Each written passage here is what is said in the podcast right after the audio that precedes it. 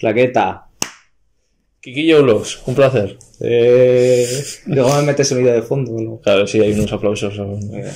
Eh, ¿Qué tal? ¿Qué tal estás? Muy bien.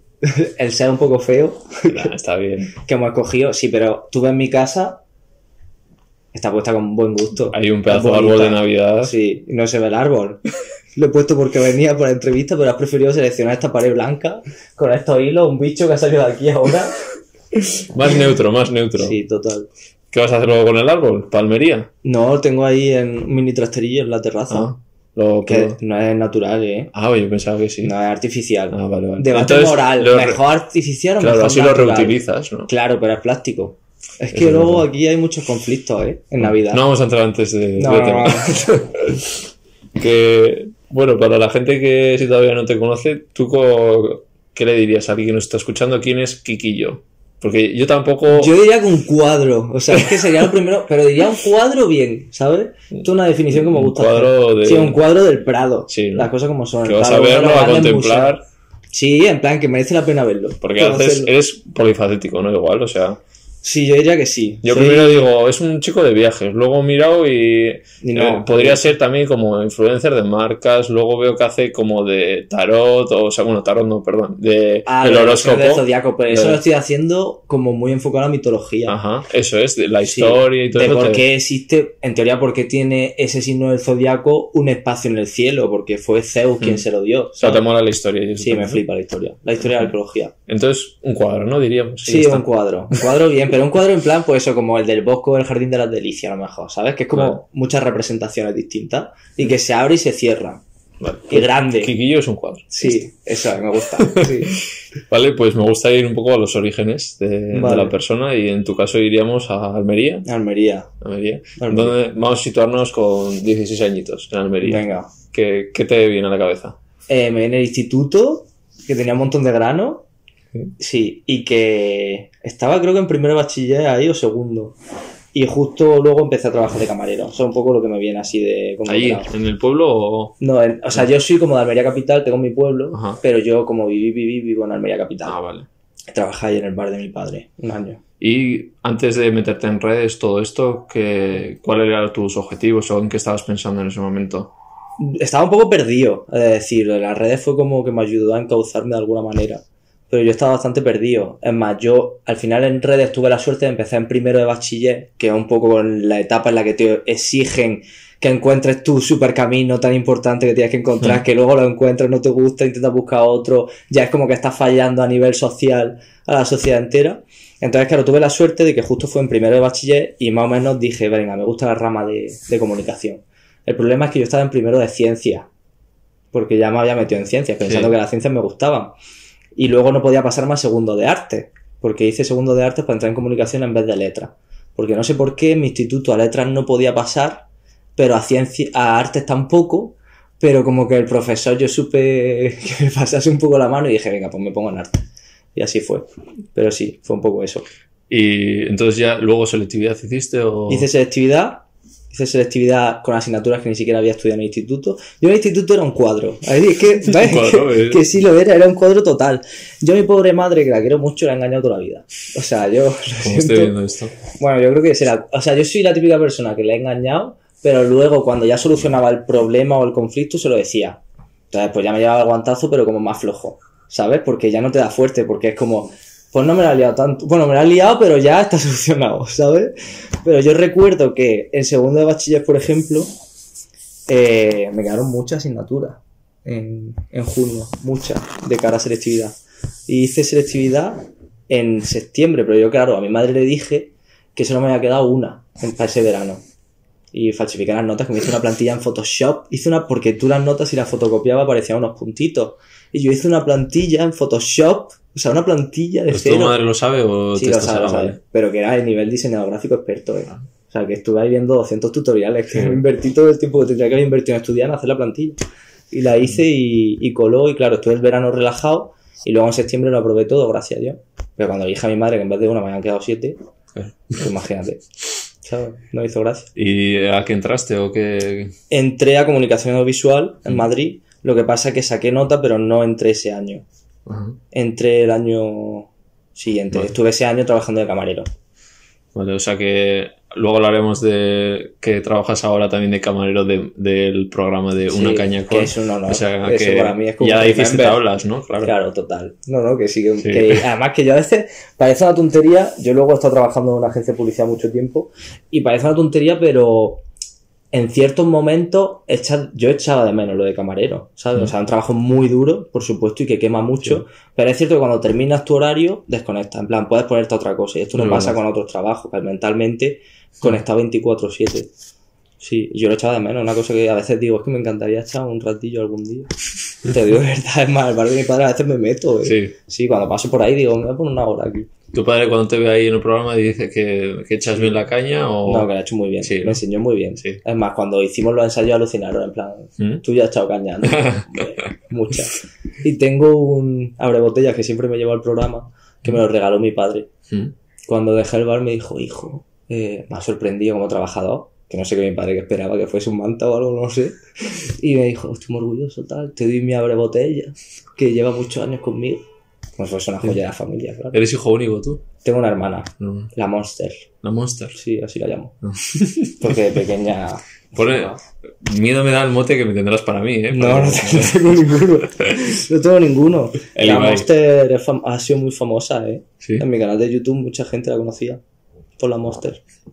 Es cierto. Vale, y después de- pasas ese año y que cómo eh, llegas ya a las redes o Yo empecé en red en primero de bachiller, lo que pasa que en esa época YouTube era de friki. O sea, es que Sí. ni término youtuber, ni término gamer, no existía nada de eso. Si te gustaban los videojuegos era un friki, si te gustaba ver vídeos en YouTube era un friki, o sea, en general era todo así, Mm. realmente. Y cuando se enteraron en mi instituto que yo hacía vídeos, porque es lo que te digo que empecé muy temprano, era como un poco risa, ¿sabes? De reírse de tira peña, que fue así.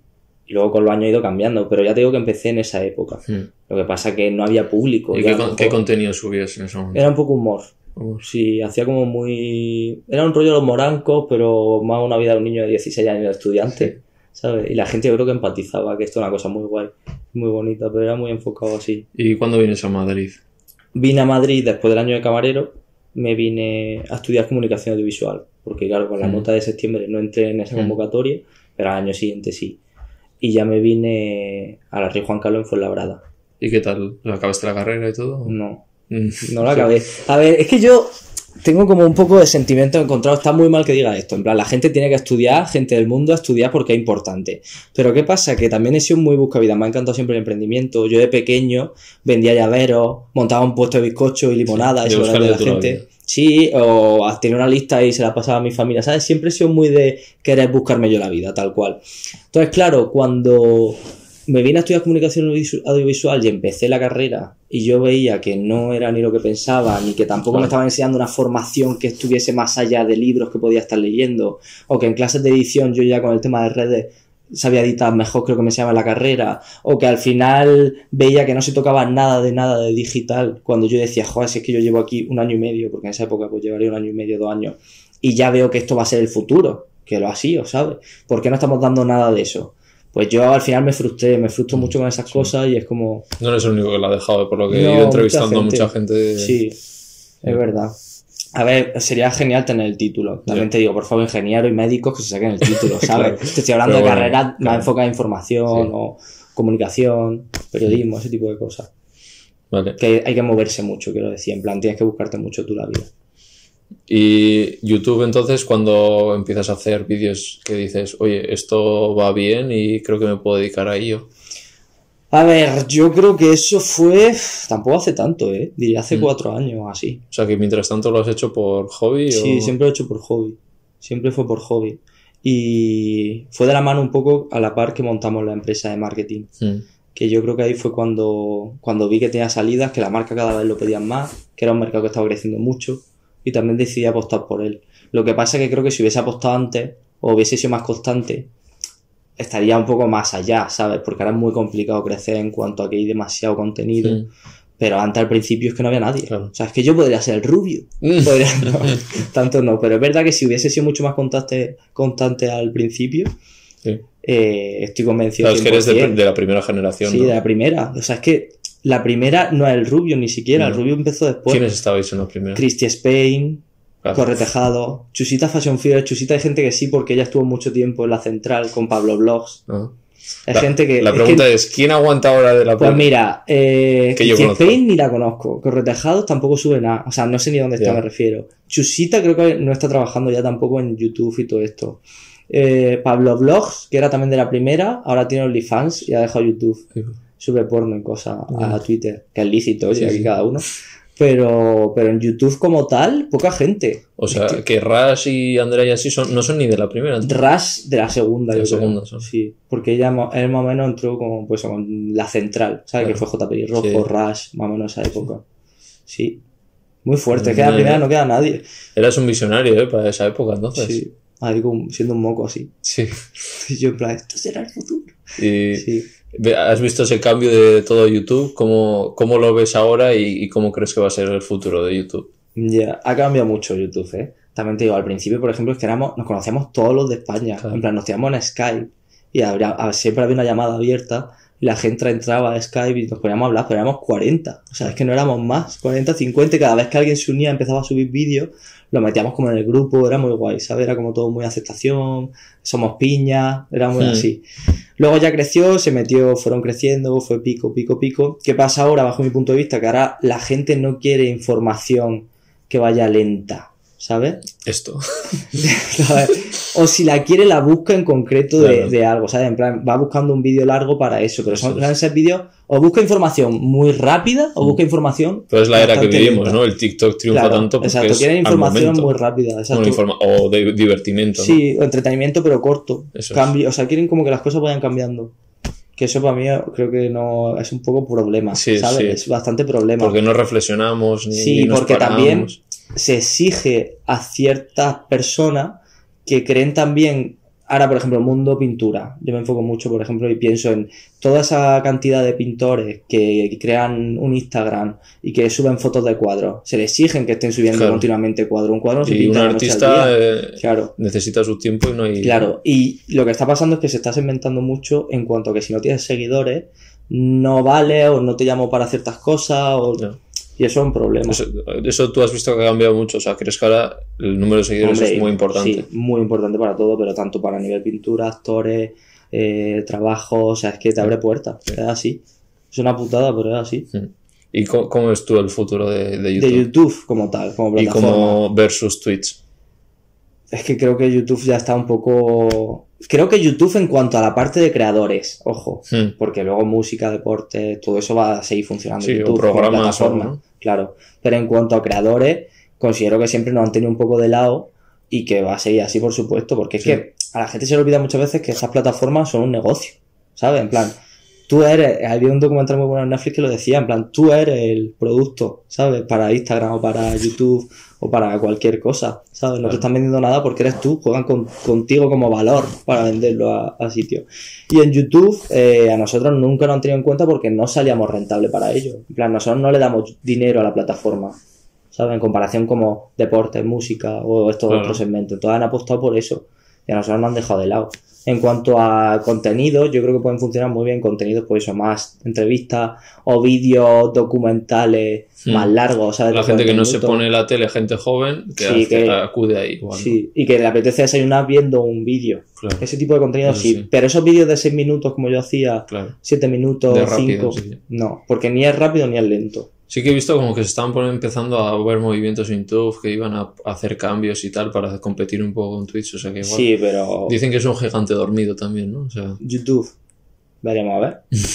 Oye, nunca se sabe. El problema también de luego las competidoras que es que siempre es copiando la plataforma original. Por ejemplo, TikTok la han copiado todas, ¿sabes? O sea, que la copia de Instagram, YouTube ahora tiene el formato Ya, ese también. Es que así. Pero bueno, veremos a ver. Oye, nunca se sabe. Yo aquí tengo mi opinión. Y te he escuchado en alguna entrevista así que decías como que con YouTube tienes una relación amor-odio, ¿no? Sí. Cu- Cuéntanos cuál es el amor y, y el odio. A ver, el amor son mi inicio, ¿sabes? Donde me crié, donde he crecido, donde he aprendido a comunicar, entre comillas, porque yo soy un poco desastre comunicando, pero donde he aprendido a expresarme, he conocido a los primeros youtubers, hacíamos quedadas, he conocido Mm. mucha gente guay, me ha abierto puertas, o sea, todo eso lo tengo amor. Odio por lo que te decía, que es una plataforma que, que creo que no nos ha cuidado nunca como usuario. Mm. Y respecto a comentarios también, no. Yo he de decir que estoy muy orgulloso de mi gente y de mi público y no tengo muchos haters. Mm. O sea, estoy muy, muy contento de, tipo, es una audiencia pequeña, no es muy grande, pequeña entre comillas, Sí. porque según con que se compare, pero no es muy grande para grandes youtubers o para youtubers que llevan tanto tiempo, pero es como una audiencia a la que tengo mucho cariño, en plan, podrían ser mis amigos, Mm. ¿sabes? Muy, considero que es buena gente con buenos valores. Pero tienes poco hater, ¿no? Muy poco. Es que no tengo. O sea, que lo que me jode, lo que hablábamos antes, Mm. que lo que me jode de verdad es cuando no es hater y te dice algún comentario, alguna verdad que crees que tienes que recapacitar o que te hace, pues eso, cambiarte un poco los esquemas. Es cuando me duele, ¿sabes? Mm. Pero al final puedes aprender de ese Sí, tipo de comentarios. Sí, son constructivos, exacto. Vale. Bueno, luego hablaremos un poco de veganismo porque aquí Ki- Kikillo es un vegano recién salido del horno. Sí, vegano a lo mejor me parece todavía. Soy vegano, ah. pero. Llevas una eh, alimentación basada en plantas 100%. Sí, lo pero- que pasa es que alguna vez me lo he saltado un poco. ¿Ah, sí? Sí. Porque es que Corta. en cuatro meses. no, creo que hay que ser realista también con esto. En plan, es un cambio grande, las cosas como Ah, son. Estaba aprendiendo de nuevo a comer. Yo en casa no he vuelto a comer. Por eso está bien que digas, mira, todavía no, Por eso. no me denomino No vegano. he vuelto a comer animal muerto, eso 100%. Ya. ¿Sabes qué pasa? Que eh, es, es como aprender a comer de nuevo, ¿sabes? Y en casa no he vuelto a comer nada, pero cuando he salido, sin querer, por ejemplo, a lo mejor de repente unas patatas que comía toda la vida, me di cuenta de que llevan lactosa. Mm. ¿sabes? Entonces, claro, o no tienes para. o no hay variedad y, joder, es que en ese momento, ¿qué haces? Pues esos dilemas todavía me suponen un poco una confronta- confrontación. Y estoy trabajando en ello. Mm. Pero bueno, un Lo cambio. mejor muy es tener fuerte. bien pensado siempre antes del sitio que vas. Tienes una Happy Cow. Sí, que- me lo han dicho la aplicación. Sí, esa, ¿no? que es hasta en, en Almería, en el público, casi pillar alguna. Claro. Y lo mejor es, yo siempre planeo antes de ir para no quedarme Yo ahí ya no es a rollo restaurante, sino muy muchas veces social de amigos, ¿sabes? De que empieza un plan tomándote una cerveza, se alarga a cenar Pues y pinta- pide unas bravas y las bravas tienen preguntar salsa. siempre. Ya. ¿Y qué opciones me dais? O sea, un restaurante, a mí, yo he estado en sitios que podrías alucinar y nunca te dejan sin comer porque ellos quieren que comas. Entonces, Ya. aunque sea, es verdad que vas a comer una mierda, y anda que no ceno yo un bogata vegetal de lechuga, tomate, pimiento y cebolla, Ya. pero son los principios, ¿no? Al final, o sea, si ese día comes un bogata, pues bueno. Pues sí. Pues sí, así, pero bueno, Poco a poco, ¿no? O sea, sí, poco a poco. Vale. Es algo que tengo claro que no. Que no hay vuelta atrás, ¿no? Y- por lo menos a día de hoy es que ni me lo planteo. Mm, Y ahora me está suponiendo un poco de conflicto a nivel familiar. sí. Porque se acerca Nochebuena, se acerca Claro, no has Nochevieja. pasado nunca unas navidades No, nunca, ¿eh? Y además me supone, claro, también yo soy mucho de que no me gusta. Que al final también esta parte es lo que ayuda a concienciar a la gente, ¿sabes? Mm. El hecho de perjudicar, entre comillas. Pero me sabe mal muchas veces que hagan como que me traten de otra manera o que tengan que hacer. A mí me sabe mal, pero porque soy así. Pero Sí. bueno, ya está. Yo le dije a mi prima, eh, se hace en su casa. Digo, me llevo yo mi cena, Claro. me lo preparo yo en el problema. Y dice, no, no, lo hago yo de verdad. Y dije, "Jo, muchas gracias. También la familia, eso, ¿sabes? Claro. Pero es cierto que, que tengo como todavía ese debate. A mi padre no me hace mucha gracia, por ejemplo, típico de padre. Sí.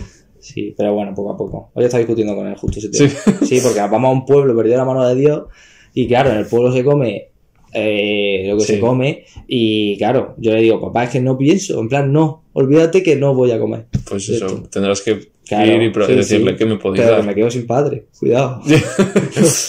no, no creo, pero, pero uf, que es un tema... Es que educación, Sí, es que es lo de siempre. Está eh. relacionado con, con cultura, Educación, es mito, exacto. Lo que me pasaba a mí hace cinco meses, es que es tal Claro. cual. Si es que yo he pasado de un extremo a otro. Sí. Tú que eres un hater vegano. No era hater, pero he anunciado industrias cárnicas en redes Sí, por pasta, ¿sabes? claro. Y, y luego cuando lo ves que te sientes mal, porque dices, joder, ha estado trabajando con ellos dándole promoción a este tipo de industrias, ¿sabes? Mm. Bueno, O sea, pues ya, nos metemos de lleno en que esto. O sea, ¿por qué, ¿cuál es el clic que haces tú que tomas esa decisión? Yo, Sí.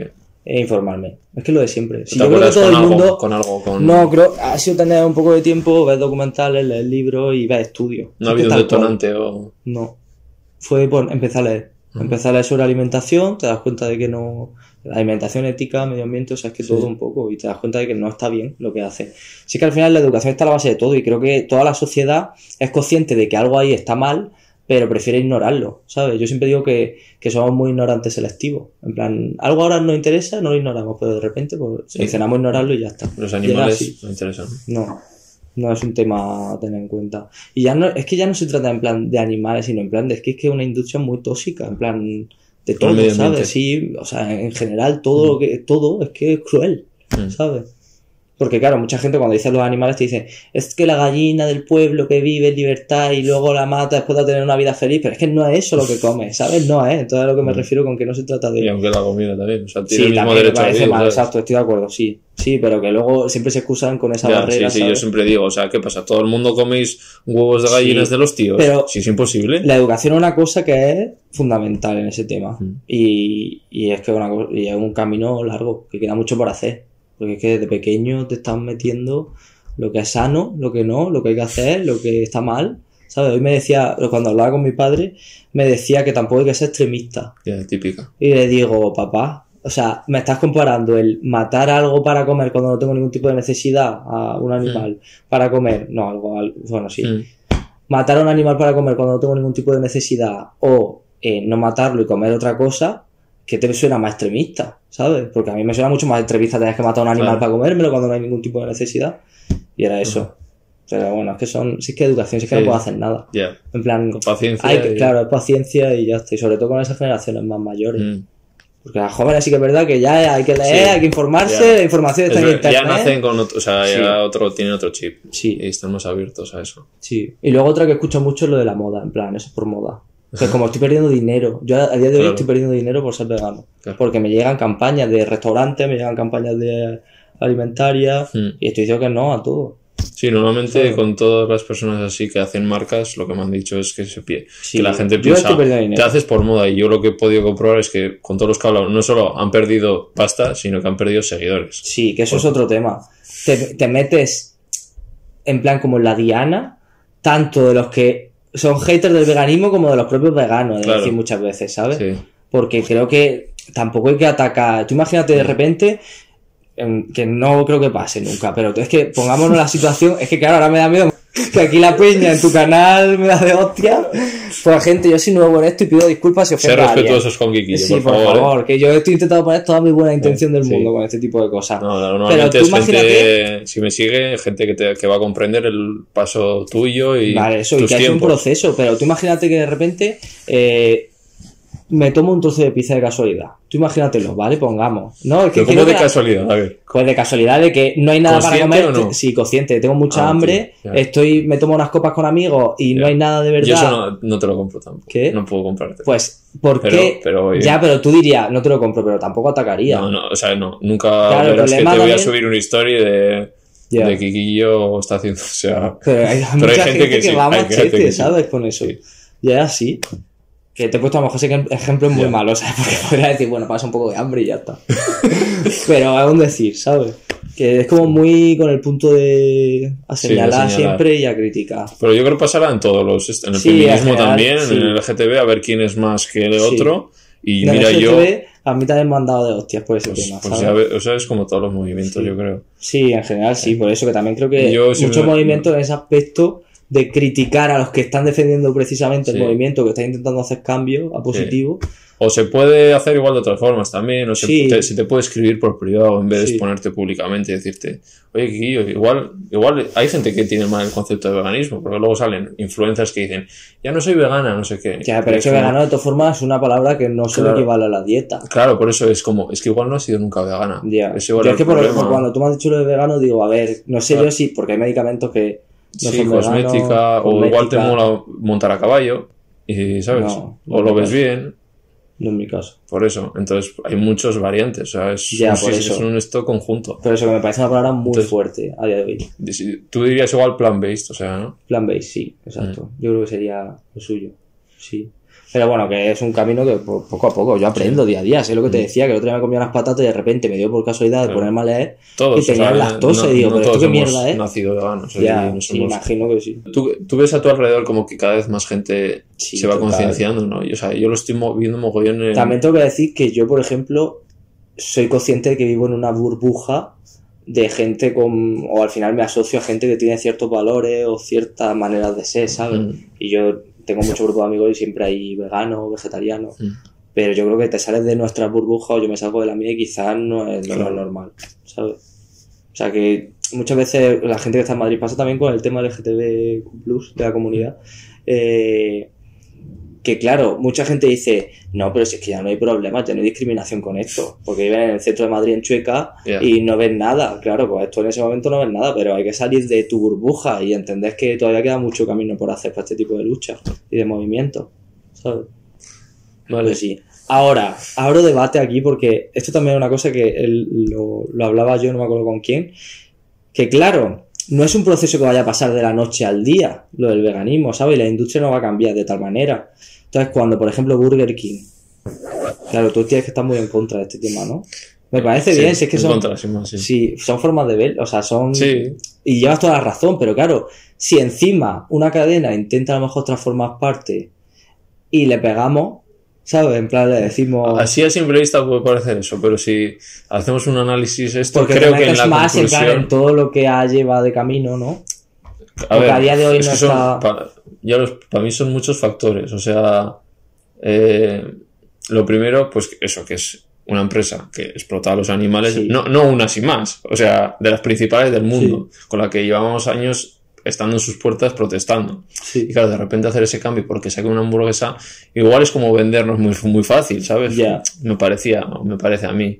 Que entiendo la otra postura de es mejor que saquen otra, sí. Lo que pasa es que aquí a el, el debate pasa, es. por ejemplo, con, con el mundo LGTB. Cuando de repente una marca se sube, se suma.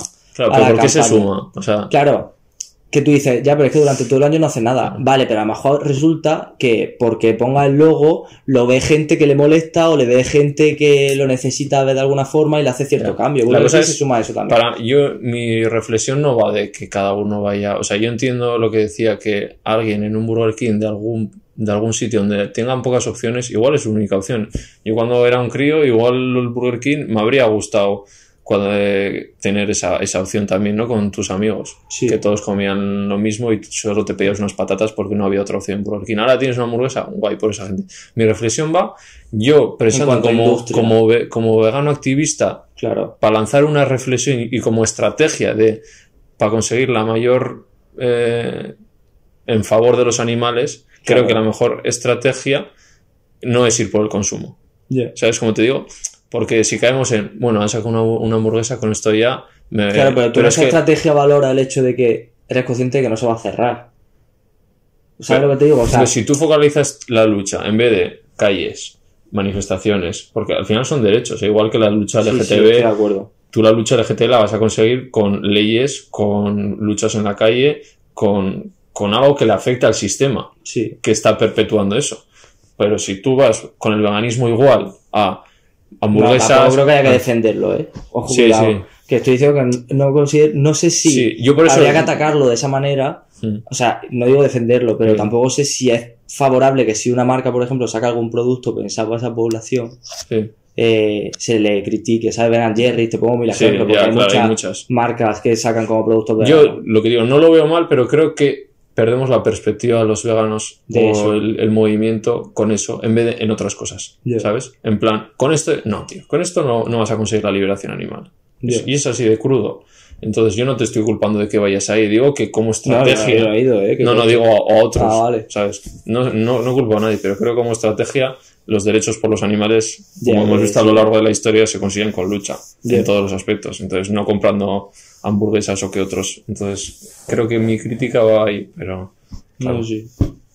Sí, me parece muy interesante. A ver, es que yo voy aprendiendo, ¿sabes? Te pregunto estas cosas también para que me haga clic el cerebro y yo pueda entenderlo también desde ese punto de vista. Mm.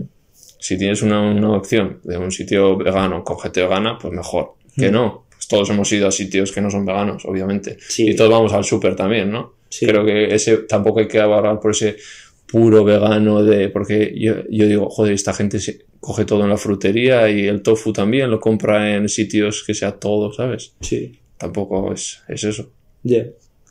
Enrique Lame tiene que enseñar un sitio que hay aquí cerca que me dijo que había un supermercado El que era todo ese. Eso te es todo. ese me- y está aquí cerca, está Sí. más años me han dicho que... Sí. Claro, de todas formas creo que es lo que tú dices, que son luchas como separadas. En plan, no, puedes, no es equiparable. Creo la de que una marca a lo mejor se pueda sumar al movimiento LGTB o que una marca se sume al movimiento veganismo Mm. cuando realmente su industria está perjudicando. O sea, es como si se sumase al LGTB cuando está pegando todos los días a los gays. Eso es. es Claro. tiene ese componente Sí. que ah, te razón. chirría. Pues sí, ahí lleva razón. Sí, a ver, es que es un choque mental porque Sí. digo por otro lado, joder, es que claro, me gusta que haya opciones de Claro, y a mí, cosas joder, a mí me gusta que, sacando y creo que, que al que pro es- tenga una opción vegetal. Ya. Pero es que coño, es que mientras están razón. explotando vacas, es un dilema. Es Sí. un dilema. Sí, Pues si tienes la opción vegetal, pues tirar por ella. Es mejor, sí, pero tampoco sé, porque al final hay otro discurso que también te dice que mientras tú estás dando dinero a- al pro vegetal, estás dinero, le estás aupando a una empresa láctea que iba en caída claro. para. Claro, pero a lo mejor la empresa láctea, Vegan Jerry, de repente dice, hostia, estos helados se están vendiendo muy bien, vamos a enfocarnos más a lo vegetal, vamos a intentar cambiar nuestro modelo de negocio cuando ves que la sociedad está tirando Puede a ser. esto. Lo que pasa es que yo siempre he pensado que hay un límite de personas que vayan a poder ser veganas. Ya. ¿Sabes? O sea, ahora no sé si hay un, un 3% de la población mundial, por echar mucho. Sí, que nunca ¿Cuán- crees que pueda ¿Cuánto llegar a crees? 100. Claro, ¿cuánto crees como mucho? Siendo positivo, que puede ser el mundo. Un 20. Ya. Siempre va a haber un 80% que van a seguir decidiendo que van a explotar animales. Claro, pero a lo mejor de repente nunca con el consumo nunca vas a conseguir. el niño función. que hoy toma Ben Jerry vegetal Sí. cuando crece es empresario, hereda, ¿sabes? Sí, no se sabe, puede... Sigue ese 80%, ese nunca lo vas a cambiar. Ya, no lo sé, creo que las cosas que se pueden cambiar y que puede llegar algún día a ese 100 o ese 80 o ese 90 No. y que puede sumar, pero creo que es un proceso muy lento. En plan, no lo vamos a ver ni nosotros ni Mm. nuestro hijo, ¿sabes? Ya. Igual que se acabó, es que siempre me gusta equipararlo con el tema del coliseo romano, Mm. ¿sabes? Que eso era una salvajada igual. Eso no se acabó de la noche al día. Sí. En plan, no es que de repente dijese nada, toma por culo. Hubo gente que empezó a sumarse al no, esto no Sí. es bueno, esto tal, una salvajada. Y fue con los años, con los años, con los años. Como la tauromaquia. Exacto. Yo la tauromaquia siempre que discuto esto se lo digo a la gente. Le digo, es que es lo mismo, es lo mismo. Y pasará y se acabará prohibiendo. Y dentro de unas generaciones, espero y pongo la mano en el fuego que la gente diga qué salvajada hacían, Mm. ¿sabes? Pero no lo vamos a ver nosotros. Y eso no significa que tengamos que dejar de luchar por Claro, ello, ojo. es- esa es la diferencia. Con lo de Burger King en, en esto sería como hay que intentar que menos gente vaya a las plazas o que haya menos entradas. Ya. Cuando realmente lo que hay que hacer es No, prohibirlo sí, y ya prohibirlo. está. Ya, sí. sí, Pero entiendo. como dices, pues no es fácil O sea, ni vivimos en una utopía y las Claro. cosas van como van, ¿no? Hmm, Complicado. pues sí. Pero desde el respeto siempre se puede hablar diferentes posturas. Sí, por favor no me insultéis, que de verdad. No- nunca, te- eh, nunca he tenido invitados que les, que les critiquen. ¿no? Bueno, siempre hay una primera vez. Y encima tu hijo, a ver, No, espero que no, joder. cortarle Estoy la intentando- pizza y ya está. Pero es que es real, o sea, tú imagínate que pasase. Que yo también tengo de, en plan, imagínate si me cruza No el cable y digo, ¿eh? No comes. Algo tendrán, ¿no? No como no va a tener nada en un restaurante. Te pongo un ejemplo, que te he puesto ese, pero Sí. te puedo poner otro ejemplo de otro rollo. Yo que sé, o que piden amigos pizza y se ha olvidado pedirte tu comida. No comes. No ha pasado, pero digo, es que hay situaciones que muchas veces digo, estoy en un pueblo perdido, es lo que tú dices, a lo mejor siempre me dan y nunca existe esa Claro, situación de que pueda pasar de esa forma. Unos macarrones con tomate. Ya, en realidad sí.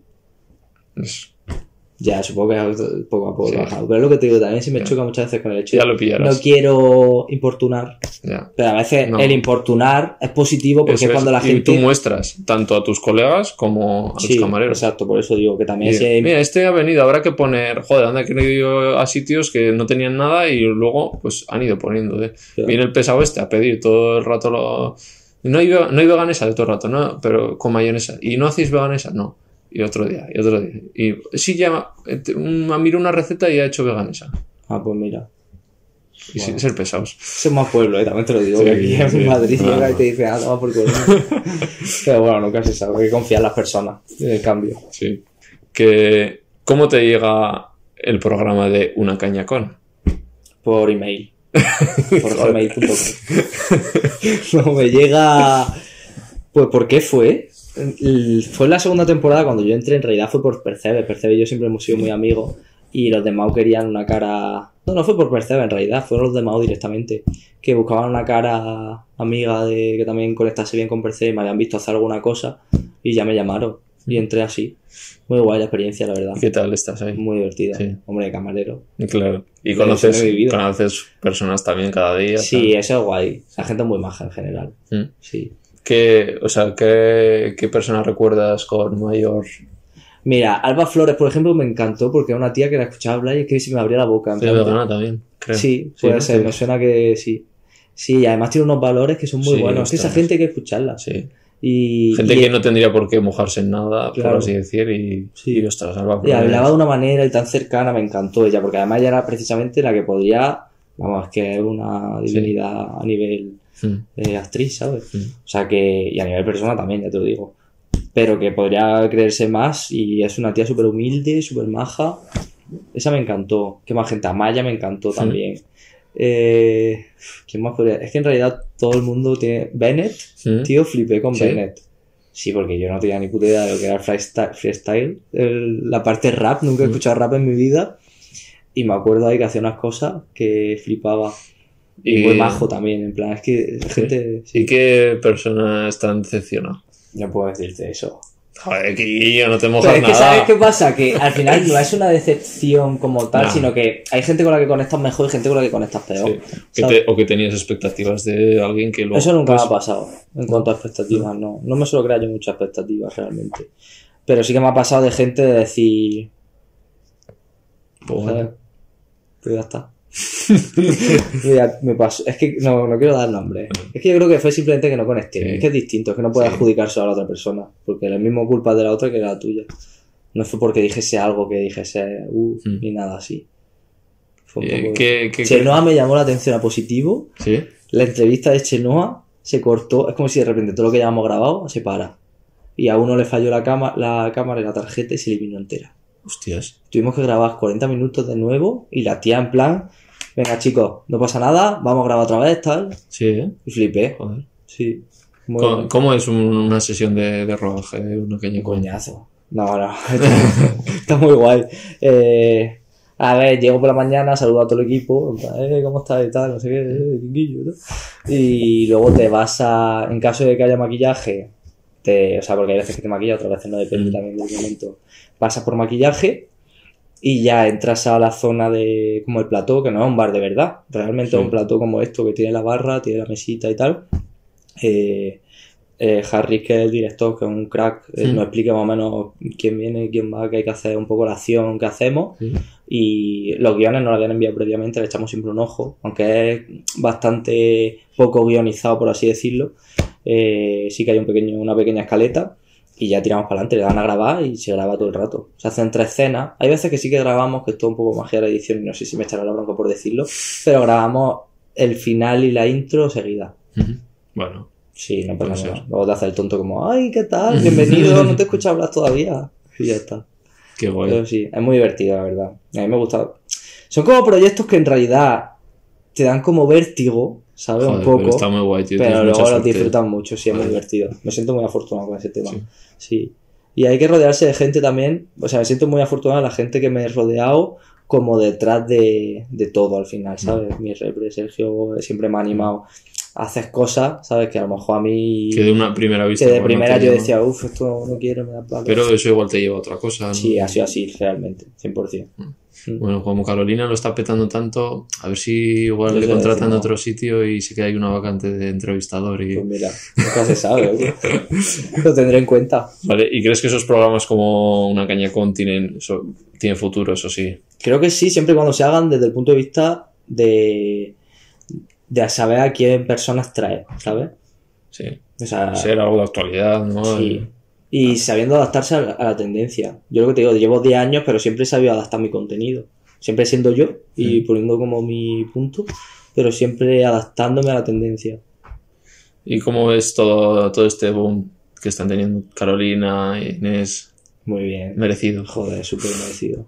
Además que me, hace, me encanta ya no porque sean mi amiga y se lo merezcan y la haya visto currárselo, sino porque creo que son personas que tienen unos valores, Mm. que tienen, de lo que te decía, que muchas veces dicen frases que te tienes que parar y decir, me ha chocado, voy Mm. a analizar. Eso es lo que la gente no hace, la gente no se para. Obviamente a mí cuando dicen ciertas frases a lo mejor de feminismo o de eh, cierta minoría, ¿sabes? Pues a mí me choca de primera, Mm. porque yo desde mi posición privilegiada no las veo. Mm. Y entonces te tienes que parar y decir, oye, ¿por qué me ha chocado esto? Voy a intentar investigar o intentar entender el porqué. Y luego lo explican todo también, y lo hacen también, que al final dices, joder, pues sí, es que llevan razón. Mm.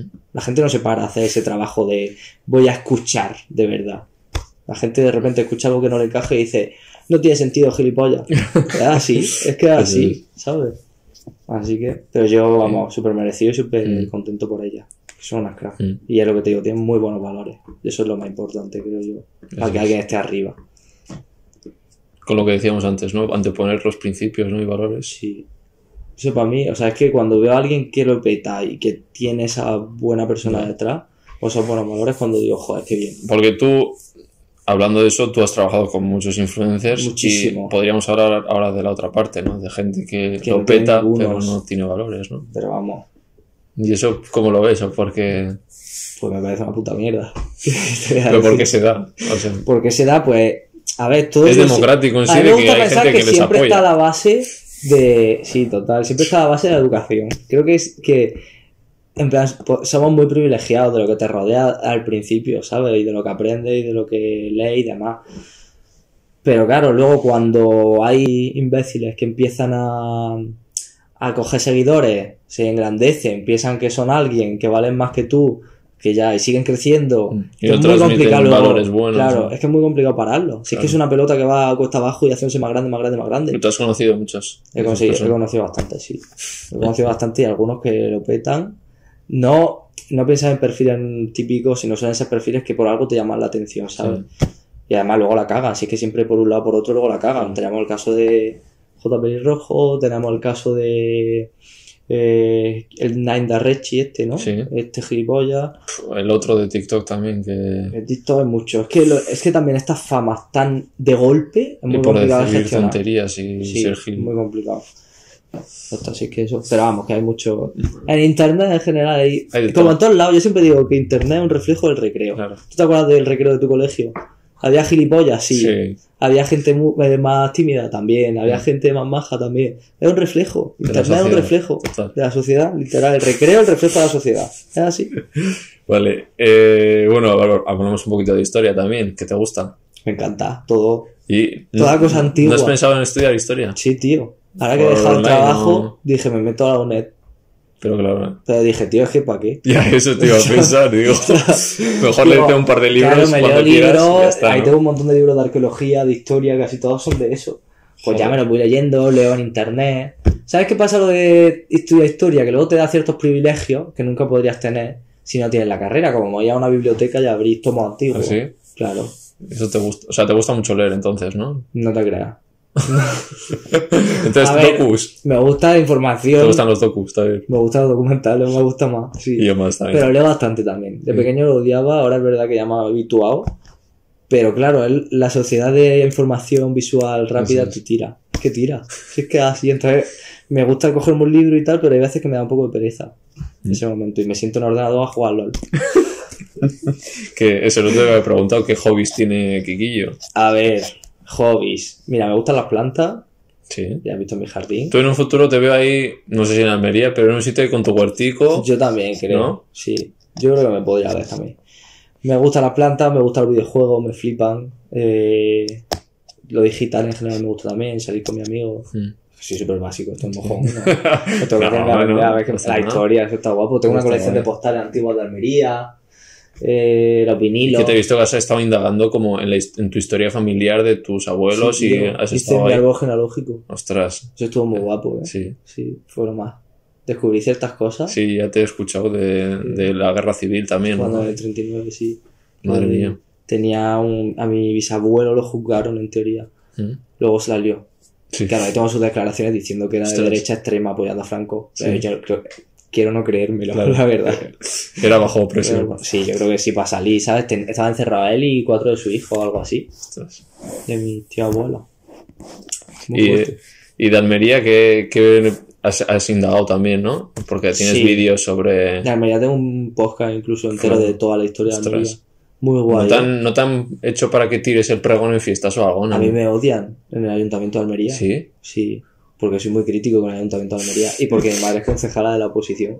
Ostras. Entonces, claro, ¿qué voy a hacer? Me odia a muerte.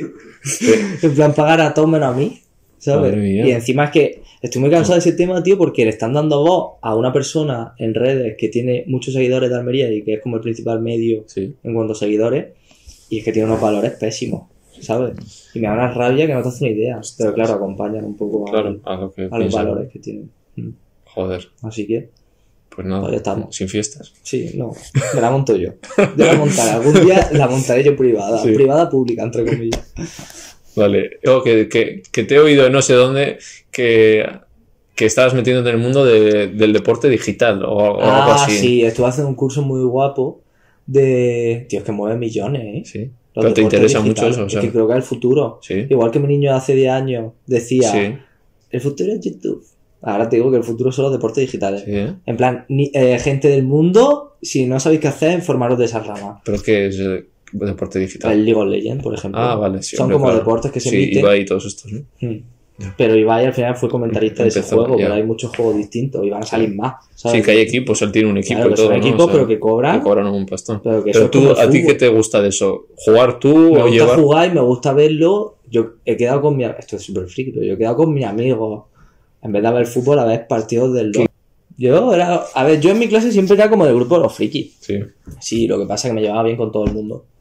Tú parece, te echaría más como el fiestero, como el... También soy fiestero. Pero que el que manda, venga, va, todos para aquí, luego, o sea, que, y que no callaba todo el rato. Pues no te creas, ¿eh? Yo me llevaba bien con todo el mundo, en plan, literal. Sí. Con todo. Estaba el grupo de los niños, el grupo de las niñas y el grupo de los frikis. Yo era de los frikis, pero me llevaba bien también con los niños y las niñas. Claro. Que no sé por qué los frikis estaban como separados en otro género, pero era así. Esa era mi clase. ¿Vale? ¿Tienes alguna pregunta para hacerme? No. Algo que te interese. ¿Por qué te ríes? Tenemos a la cámara aquí que se está desco... Que está la plaza llena. ¿Tienes tú La alguna pregunta, cámara? A ver, pregúntanos algo. Yo, Ha venido un fan. ¿Algo que te esté interesando? eh, es que lo de los videojuegos mola, tío. Venga, pues hablamos de ese tema. Es que tengo un problema que normalmente, o sea, Yo ves, no sí, es que normalmente de las cosas que no me interesan como videojuegos, pues no pregunto. Pero hombre, si fuera algo tuyo, si entrevisto No, a... es que hice un curso muy chulo que fue un máster Ya. pagado por la empresa y, y me moló, yo creo que a lo mejor era por esa Sí. época. Y estaba muy, muy guay. Y siempre me he planteado meterme por ese nicho. Sí. Y, Pero o sea, vale, y en un futuro, ¿cómo te ves? ¿Qué, qué te ves haciendo? creo que yo siendo feliz, en plan, he descubierto que la felicidad no era lo que yo tenía en la mente. Que No me digas la, la- la frase estándar. ¿Cuál era la Es- felicidad? está- estíralo más. Oye, que es que te digo de verdad que yo he descubierto hace poco que la felicidad. Yo antes pensaba que el éxito era como trabajar, trabajar, trabajar, trabajar, ¿sabes? Y eso era lo que me iba a hacer feliz.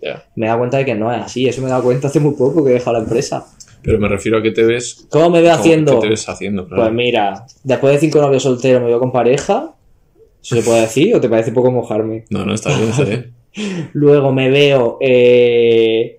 ¿Qué más? Pues yo qué sé. A ver, es que no sabría decirte. Si es que yo vivo de verdad muy. Me voy adaptando. Sí. Sí. Es que te podría O sea, decir, no tienes con una casa claro, comprar, no lo sé. No, me refiero a que te gustaría seguir dedicándote. Profesionalmente. Me gustaría seguir en un programa Me gustaría, como vale, de una caña con leyendo historia o qué sé. Eso. Eso obvio. A ver, que sí. Sí, seguir leyendo y viendo la tele. no, me gustaría. eh, creo que vivir de seguir con las redes en una mano, pero luego aparte tener como mi propia empresa de algo. Es una cosa que me apetece hacer. O sea, no tanto de servicio, sino más un negocio digital de alguna manera. Y si puede aportar algo guay, mejor. Mm. Sí. Pero, con redes con algo. seguir, ¿no? Seguir con redes, en plan, eso sería como mi mano izquierda y mi mano derecha, pues otro tipo de empresa. empresa, de acuerdo. podría ser, sí, podría ser de alojamiento o no lo sé. A veces me, me he propuesto a decir, digo, invierto en Almería y monto algo chulo, porque el desierto de Almería, por ejemplo, creo que tiene un potencial enorme. ¿Mm? Almería tiene un- el desierto de Europa, en realidad, que tiene Sí. como... Sí, aunque Enrique Ale el otro día decía que era Navarra eso. Sí. Eso decía. Y yo digo, ¿Navarra de qué? ¿Cómo va a ser? Y se ve que otro tipo de desierto. En cuanto a desierto... es que he estado en, Navarra y otro desierto también, las Sí, Bardenas. Ya, pues el desierto de Almería es más desierto como el Sahara, ¿vale? De ese rollo. Sí. Sí, Ese también, ¿eh? O sea, es muy... creo que ahí se podría Sí, hacer un complejo chulo en realidad, como de desconexión, ¿sabes? Algo así. Entonces buscar inversores y meterme en algo así y montarlo. Un hotel, un hotel vegano, ¿no? Pues sí, podría ser.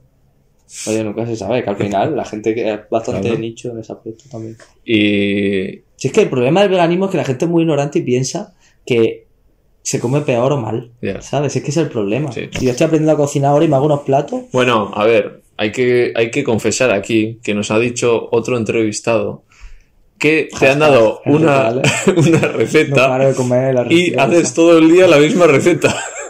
Eso es real. Está muy buena, ¿tú has probado? Es que no te puedo dar la receta porque es súper secreta. Pero, ¿Pero qué es? está, una salsa o una pasta. Una pasta con salsa. Sí, pero la salsa es que parece nata. O sea, eso está mal dicho también, que me dijo Enrique, "A ver, no puedes decir, porque me dio a probar algo y le dije, sabe a carrillera. y me dijo Enrique, a ver, eso no puedes decirlo, ya tienes que empezar a cambiar. Y, pero es verdad que la salsa, la textura es como si fuese una nata. Mm. Que te ha Eh, gustado salsa- tanto que, oye, repites. Repito todos los días. Y yo tengo un amigo que es vecino, que es vegano, también otro.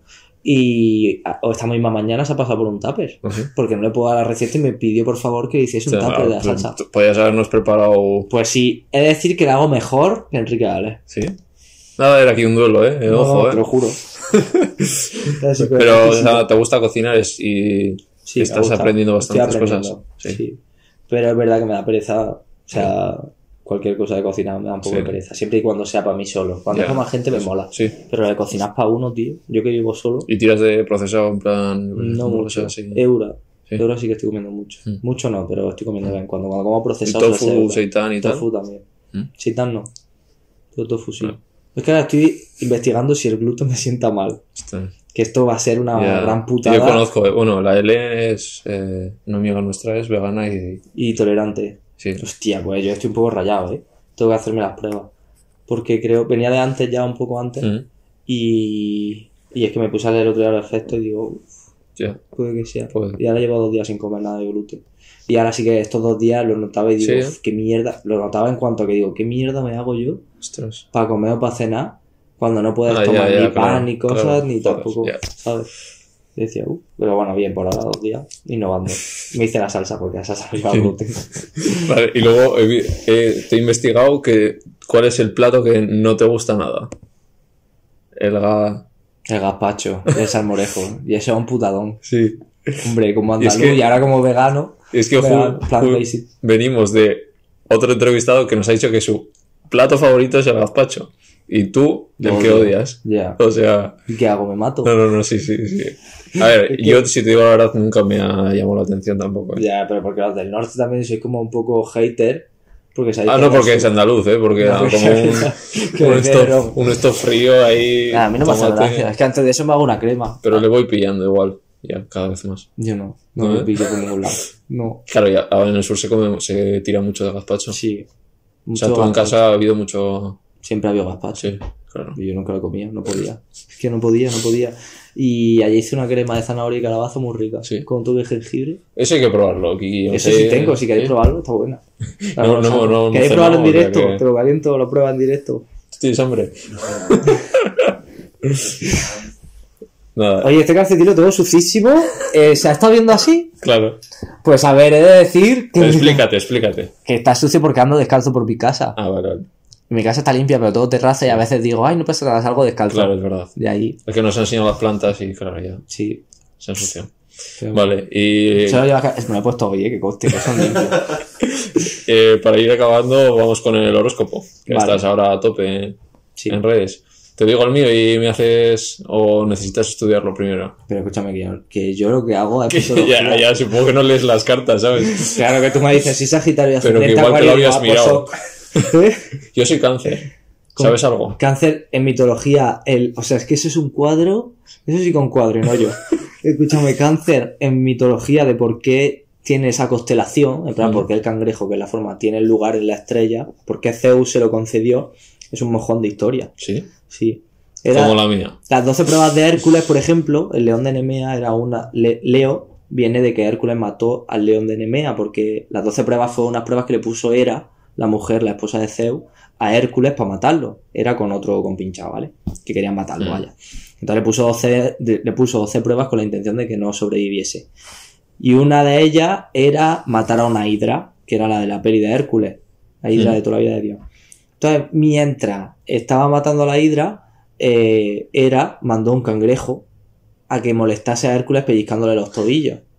Entonces el cangrejo se acercó a la pelea, Hércules peleando con la hidra lo pisó y ya. O sea, Eso es. o sea, ese es tu signo. Y Zeus dijo, pobre cangrejo, vamos a darle un lugar a la estrella.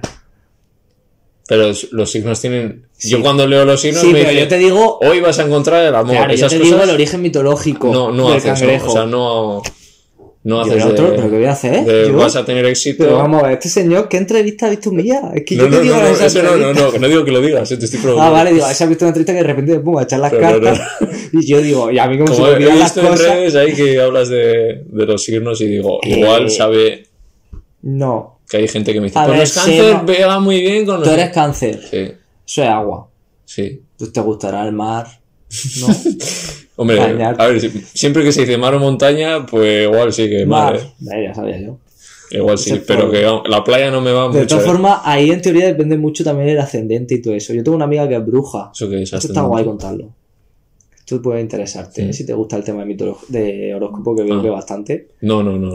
Además no creo nada, pero bueno. Tío, yo he de decir que nunca he creído, ¿vale? ¿Y qué pasó? Que de repente yo iba a hacer una fiesta de bruja, pero iba a hacer una fiesta de bruja en plan embrujada, ¿sabes? De vamos a meditar, que eso sí que es una cosa que creo, y sí. luego vamos a hacer un hechizo. Pero un hechizo, pues en plan, juntamos energía, positivismo, eso también... Y hacéis pues, un gazpacho. No, sí, pero quemábamos el deseo, no sé, una historia de tal. Y yo veía siempre una vecina que se asomaba a la ventana y ponía piedra cargada y demás, sus piedras Sí. cristales. Y entonces yo le dije, vecina, ¿por qué no te vienes que vamos a hacer una fiesta de brujas? De noche de, de, de luna llena era la fiesta. De noche de luna llena, tal. Y dice, venga, vale, pero ¿puedes con una amiga que es bruja?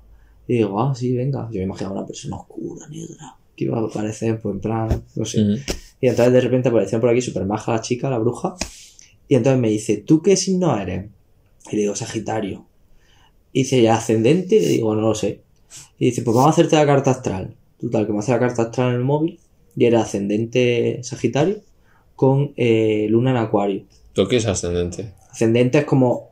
Es que no lo sé. El eh, tu signo es como el sol. Vale. El sol es el signo solar, el que somos todos. Pero luego cada planeta equivale a una cosa. Por ejemplo, Venus es el planeta del amor. Marte es como el de los conflictos. Entonces, cada planeta lo tienes situado en teoría en un horóscopo, en función de a qué hora naciste y el día que tú naciste y el sitio donde naciste. ¿Vale? Entonces, en función de tu carta astral, como que te leen todo de Mm. cómo eres. O sea, aquí es cuando luego cada uno puede tal. La cosa es que me dijo, me lo leí yo, que me describió bastante bien, pero dije, venga, puede acertar o puede que tal.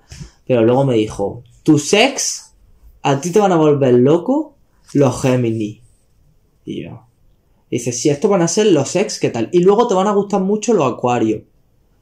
Digo, y total, que de repente ya me rayé y empecé a preguntar a la gente que yo me haya liado, que me haya gustado, pareja antigua, qué signo era. Todos, absolutamente todos, Pero- los de pareja de relación Gemini, Ostras. y luego de rollete y tal, acuario. Que, y digo, esta señora, es que esto no lo podía saber ella porque no lo sabía ni yo, Ya. ¿sabes? Y de verdad, yo considero que tuvo que ser a lo mejor coincidencia, pero es cierto que algo, ¿sabes? Pues dice, "Uh, no sé, puede ser. Igualmente sí que creo mucho en la energía. Sí. Y al final pienso que cuando tú focalizas, no fo- tampoco hay que pensar que lo que focalizas lo atrae Sí, lo cosas de que porque luego hay muchas frustraciones, exacto. Ni lo que sueñas lo consigues, ni si te esfuerzas lo conseguirás. Estos son errores porque puedes no conseguirlo, ¿sabes? Sí. Pero sí que el focalizar al final te hace te Estás todo el rato en ello, energía ¿no? y cuando te pasa algo malo, pues lo ves de otra manera que a lo mejor no es tan mala y eso te puede traer otras cosas buenas, ¿sabes? Mm. O sea que con- sí que considero que es importante ese tipo de actitud, ese tipo de, de pensar en... A mí me gusta pensar en energía, pero de cara a... Si yo pienso en positivo, pues atraeré cosas también buenas, ¿sabes? Mm. Ese tipo de cosas. Vale. Ahora yo nunca. Venga. No, no, no lo Ah, tenía. no, esto era como tu sección. Con los papeles. Pues eh, a mí me... em, Pues sí, ¿Te, bueno. te gusta esa- que se hiciera esa sección? Yo, ¿El qué? El yo nunca. O sea, te mola el cuando se A hace ver, es un juego divertido, pero es que según Y- con quién juegas. Es que cuando lo veo ahí en alguna entrevista no me va. O sea, No, lo de los papelitos en la boca. no, igual es verdad que es según el entrevistado, eh, que Sí. no pone mucho de. A ver, que eso- esas preguntas no son de mojarse. Claro, Si hiciese uno guapo de mojarte, eso te claro. molado. Cuando vi el de dulce que dije, uff, ahí le podían poner. Ya, pero esa entrevista se grabó antes, ¿eh? Sí, ¿no? Sí, de que, de que cortarse, sí. Pero Vale. sí, Dulce era muy maja, ¿eh? Sí, Fue muy maja. Sí, lo que pasa es que yo iba hecho un cuadro. Sí, Yo iba vestido de Halloween, Ah, verdad, de sí, zombi sí, chorreando sangre y ya con un Chanel blanco, ya. que es que El ni contraste. Dos, ni dos besos.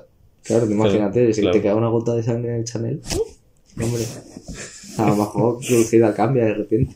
ya. No, no creo. Era muy maja. Vale, pues vamos con las tres últimas preguntas que hago a todo el mundo. La primera, plato baby favorito. Plato veggie, favorito, mi salsa esa. Bueno, no es mía, que no escuché esto Enrique Ale. La salsa esa. Sí. Y el tofu, tío, lo hago de una forma ahora. A ver, es decir que tengo 5 o 6 platos, que es que no me ha dado No, tiempo no, tampoco, voy bien. poco a poco. Pero el tofu lo hago como con harina de garbanzo, jengibre y salsa de soja y ajo. Uf, está Sí. buenísimo. Eh, Un día nos tienes que invitar a comer, oye. Sí, tengo muy buena mano cocinando. Sí. Sí. O sea, y, eh, bueno, es que se te gusta, pero para otros igual más que para ti, ¿no? Te da pereza. ¿Cuál? Cocinar. Sí, cuando es para gente me mola. En Navidad suelo hacer muchas cenas, aquí invito a gente y demás. Además me lo ocurro un montón, ¿eh? Sí. Sí, lo pongo todo muy mono. Tengo mucho gusto, aunque este plano no lo decante. Vale, eh, la segunda serie, música. Serie, serie. Fa, música Fa. Mira, serie me flipó. Es que hubo una serie que me cambió mucho, que fue Doctor Who. ¿Sabes cuál es? Sí, pero no la he visto. Es que es la típica serie como infravalorada aquí, que en cambio en Londres es súper ¿Sí? popular. Sí, pero en España no mucha gente la ha visto. Pero esa serie me pasaba igual, me planteaba ciertos temas sociales que decía, hostia, Mm. ¿sabes? Y eso me hacía como clic. Y luego, eh, música, Flor Mariae. Que ahora un No poco en contra de mis principios porque me matarían por ser gay, Sí. pero sí, Flor Mariae me, mataría, son de la OPU. A lo Eso. mejor no me matarían, No pero sé, una paliza no, sí. no son. ¿Pero qué es- de, qué, de qué tipo es? Eh, son de la iglesia eclesiástica. ¿Pero tipo de música? Pues en plan pop, diría. Ah, vale, vale. Pero es un pop a veces rozado electrónico. Sí. ¿No conoces Flor María? No. Tío, mira. Por... No, no, Ah, no. espérate. Te pongo YouTube. Tienes que saber quiénes son. Enrique Ale es muy fan también. Sí. Sí, sí. Anda que ya os vale Que también. casi quedamos para una premier. Sí. Sí. A ver, somos fan, pero un poco desde la coña. Pero es que yo soy fan que llevo siguiéndolas mucho tiempo. Son las de la lucha de todo. de las nuevas. Porque es que era un grupo de ocho hermanas que ahora se han dividido y han hecho por un lado Marayas Pop y por otro lado eh, tres hermanas. No, eh, Claro, es que hermanas- ahora mismo tres- me cuatro estar diciendo lo que quiera porque como me lo No, voy a tragar igual, como no, le con- no lo conozco, Mira, esta, esta canción se la dedicaron a su madre. Que el grupo lo empezaron porque dijo, si mi madre se cura de cáncer, empezamos el grupo. Se curó de cáncer y empezaron el grupo. Y al tiempo murió la madre. Pero no por el grupo, por crearla. Mira, esta te prometo mamá. Pero ya verás, que parecen... ¿cuántas, ¿cuántos views tiene esto? 180.000. Puede que 20.000 sean mías.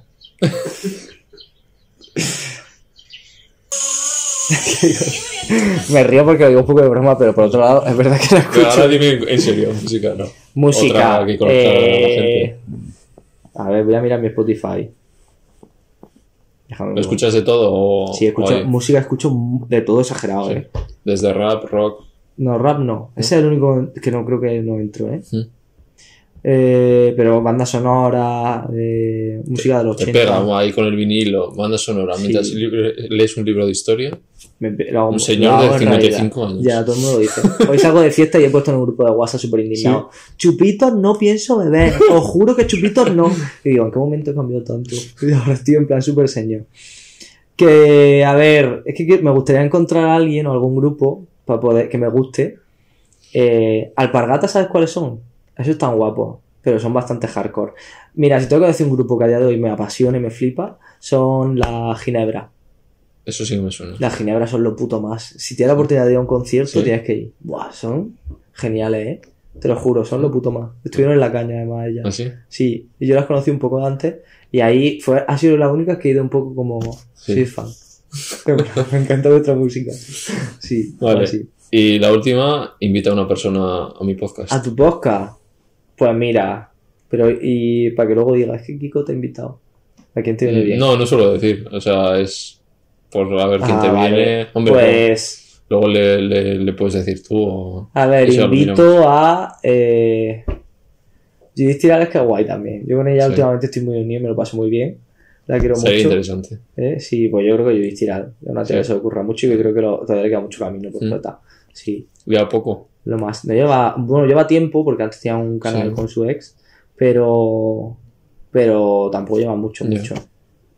Vale. De la New Generation. New Generation. New Como Generation. yo, de la generación 25 o así ya seremos, ¿no?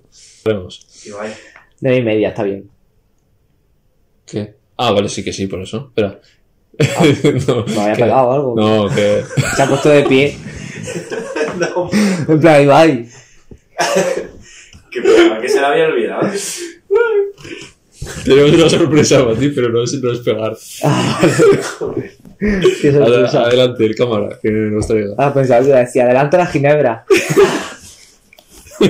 Es que pensaba que estabais cerrando. Me, me vaya a pegar. Eh, porque se ha levantado. pa- Uh, No, y estaba ahí muy pendiente. ¿Qué es? Base. Base no, vas. Ah, Empezamos mal, ¿eh? Basque. Vas. Ya, fíjate que me dijo el Mikel que iban a cambiar la, la tipografía porque no se entendía bien. ¿Es comida? ¡Ah, calcetines! Es una indirecta. Ah, mira. Pues sí, es que te hemos visto que. En plan que los tengo súper negros. Pues a ver, como los tiene la gente en su casa, hay que ser natural. No sé si los conoces, ¿los suenes a Basque? No. Oye, están chulísimos. Pues es una marca sostenible, ética, que producen y, aquí. solo, y producen ropa todo general. aquí. ¿Todos son sí, para mí? ¿O elijo uno? Todo para ti. Sí, Sí. habéis pasado. es no lo que, es comprar lo que me han dado ellos. Joder, qué guay. Y pues eso, que han ido a Bangladesh a grabar cómo se produce la ropa verdaderamente. Qué guay, tío. Entonces son muy críticos tema, con sí. eso. Y es que al final hay, hay tanta cosa por hacer todavía, ¿sabes? O sea, Y que no sabíamos, eh, que yo también no era muy consciente hasta hace No, poco, ¿sabes? de la ropa es otra que... Sí. Yo intento bajar, bajar mucho el consumo de ropa en Sí. comparación. Y dónde consumimos, tío, porque o sea, ellos por lo menos saben dónde se hace, que los trabajadores tienen. Sí, ¿sabes? y que merece la pena. Que al final tampoco suben los precios, que suelen ser No. parecidos. Pero es lo que vale en Sí. realidad, ¿no? y Lo- que merece la lo pena pagarlos, claro. O sea, es importante ir cambiando ese tipo de hábitos. Pues muchas gracias. Muchas La gente gracias. de Basque. Son muy guay. Gente de Basque. No. Va a ser. Pues nada, ha estado a gusto. Mucho. Ha sido un placer. Eh, espero que me perdonen si he dicho alguna. He metido la pata con algo. Soy nuevo, ya sabes, todavía en ese, Todos metros la en ese pata, mundo. Pues nada. sí, eso es así. De los errores aprende también. Que, que te vaya genial Igualmente, un placer. Y nos veremos ahí cuando presente la caña. Pues sí, esperemos, oye, sea tu camarero. Y muchas gracias a ti por darme voz en este punto de encuentro. Ya está. Chao. ¿Me toca ir? No, ya está. Ah, vale, corta.